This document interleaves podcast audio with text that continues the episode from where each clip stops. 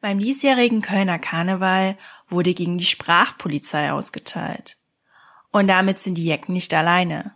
Die Diskussion um das Gendern und die politisch korrekte Sprache wird nach wie vor kontrovers geführt. Grund genug also, um das Thema etwas genauer unter die Lupe zu nehmen. Daher herzlich willkommen zu Antworten bitte, der Gesellschafts- und Kulturpodcast.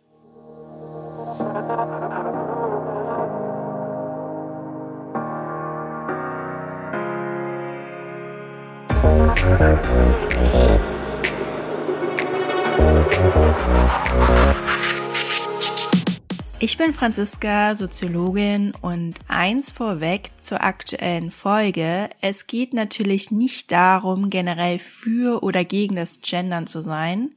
Ich möchte einfach die aktuelle Debatte skizzieren und diese zur Diskussion stellen. Ja, gendergerechte Sprache, was bedeutet es überhaupt? Also das bedeutet, dass ein Sonderzeichen, zum Beispiel ein Gendersternchen verwendet wird und dadurch sollen alle Geschlechter in jeglichen Bezeichnungen eingeschlossen werden. Die Intention ist natürlich eine gute. Die Vertreter der gendergerechten Sprache betonen, dass unsere Sprache Realität schafft und stützen sich dabei auf unterschiedliche Studien. Zum Beispiel ist es im Personalbereich so, dass wenn freie Stellen für alle Geschlechter ausgeschrieben werden, sich signifikant häufiger Frauen auf die Stelle bewerben, als wenn nur das generische Maskulin genannt wird. Doch trotz dessen gibt es auch zahlreiche Argumente gegen das Gendersternchen. Genderkritiker argumentieren zum Beispiel, dass wir die deutsche Sprache dadurch zu kompliziert gestalten würden auch der Deutsche Blinden- und Sehbehindertenverein betont, dass Personenbezeichnungen ausformuliert werden sollen und empfiehlt somit die Doppelnennung. Also statt des Plurals die Mitarbeiter zu verwenden, sollte die Mitarbeiterinnen und Mitarbeiter geschrieben werden. Weiterhin merken Genderkritiker an, dass Menschen mit Migrationshintergrund eine weitere Hürde beim Deutschlernen hätten und das dann wieder bedeuten würde, dass wir Menschen ausschließen, obwohl Inklusion die ursprüngliche Intention des Genderns war. Doch ist es wirklich so, dass wir Menschen ausschließen, nur weil wir das generische Maskulin verwenden? Auch bei diesem Punkt besteht Uneinigkeit. Sprachwissenschaftler betonen immer wieder, dass es einen Unterschied zwischen Sex und Gender gibt und die Artikel der, die das angeblich willkürlich vergeben worden sind. Und ja, der Käse ist natürlich auch nicht männlich und hat kein Geschlechtsorgan. Es wurde wohl irgendwann mal festgelegt, dass für die Wörter mit der Endung er der Artikel der verwendet wird. Und das ist auch der Grund dafür, dass die meisten Berufsbezeichnungen im Ursprung das generische Maskulin tragen, also dass wir sagen der Fahrer, der Lehrer und so weiter. Und ein interessanter Fakt ist auch, dass die Substantive von den Verben abgeleitet worden sind. Das heißt, der Fahrer kommt von fahren. Die Begriffe haben also nicht ihren Ursprung in der männlichen Vorherrschaft, sondern stammen von den Verben ab. Und du kennst bestimmt auch den Hinweis nach einer Arzneimittelwerbung, obwohl Apotheker in diesem Hinweis seit Jahrzehnten nicht gegendert wird, liegt der aktuelle Frauenanteil unter Apothekern bei rund 72 Prozent.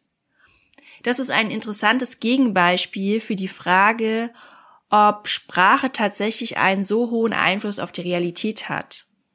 Weiterhin müssen wir uns auch klar machen, dass es auch maskuline Formen gibt, die auch weiblich verstanden werden, wie beispielsweise Liebling und ebenso gibt es geschlechtsneutrale Wörter, die im Femininum stehen, wie zum Beispiel die Person oder die Leiche.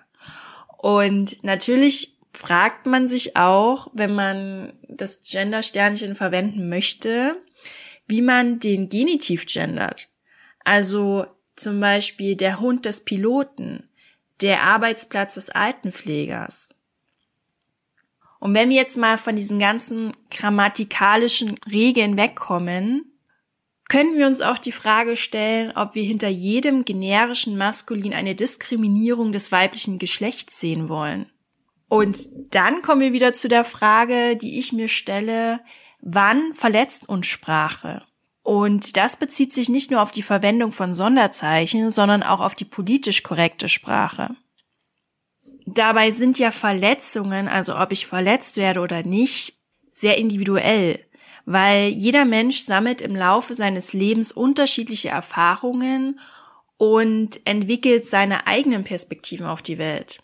Genauso entwickeln wir auch individuelle Trigger, also emotionale Wunden und Konzepte für diverses Verhalten. Also ich entwickle dann auch durch meine Erfahrungen, durch meine Einbettung in eine bestimmte Kultur ein Konzept für respektvolles Verhalten.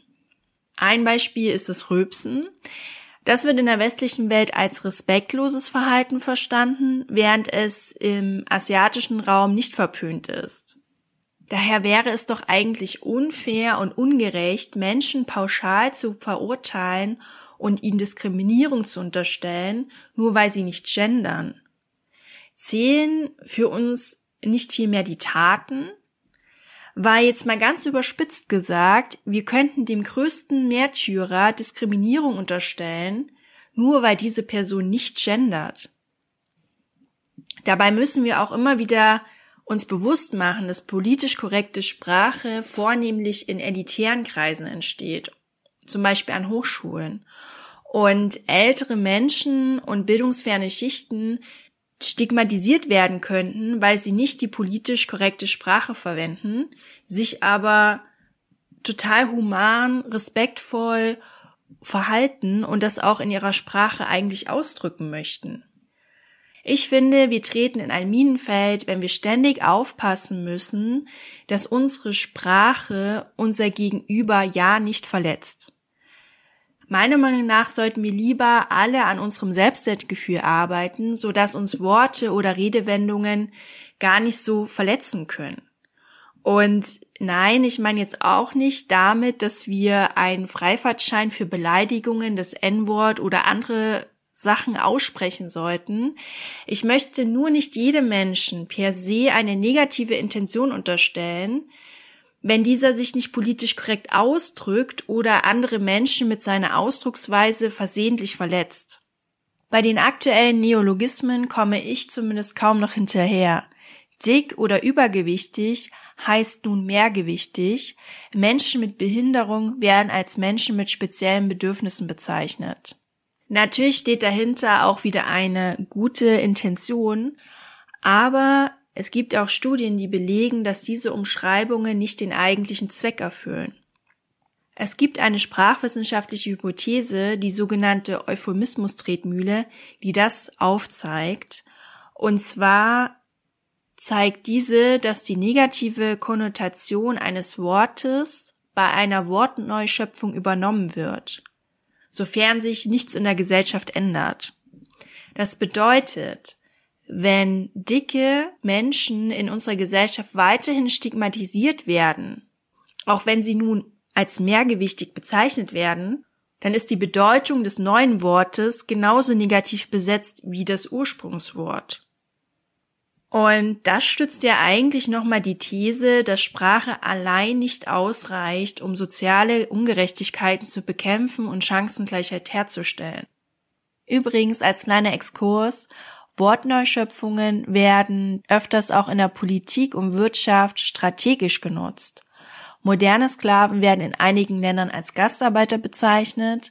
Die Berliner Mauer war in der DDR der antifaschistische Schutzwall und bei der Vertreibung der Einwohner von Lützerath sprach man von Umsiedlung.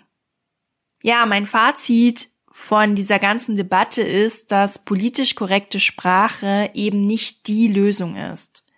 Es muss sich natürlich gleichzeitig auch etwas in unserer Gesellschaft ändern. Taten zählen meiner Meinung nach viel mehr als Worte und das ist ja auch in allen Bereichen des Lebens der Fall. Daher wären Gehaltserhöhungen in sozialen Berufen beispielsweise wie Pflegekräfte und Erzieher wären da schon mal ein Anfang. So, das war's dann also heute von mir und dem Podcast Antworten bitte. Was ist deine Meinung zur aktuellen Diskussion? Schreib mir gern Feedback und abonniere den Podcast, wenn du die nächste Folge nicht verpassen möchtest. Bye bye, hau rein und hab noch einen rationalen Tag.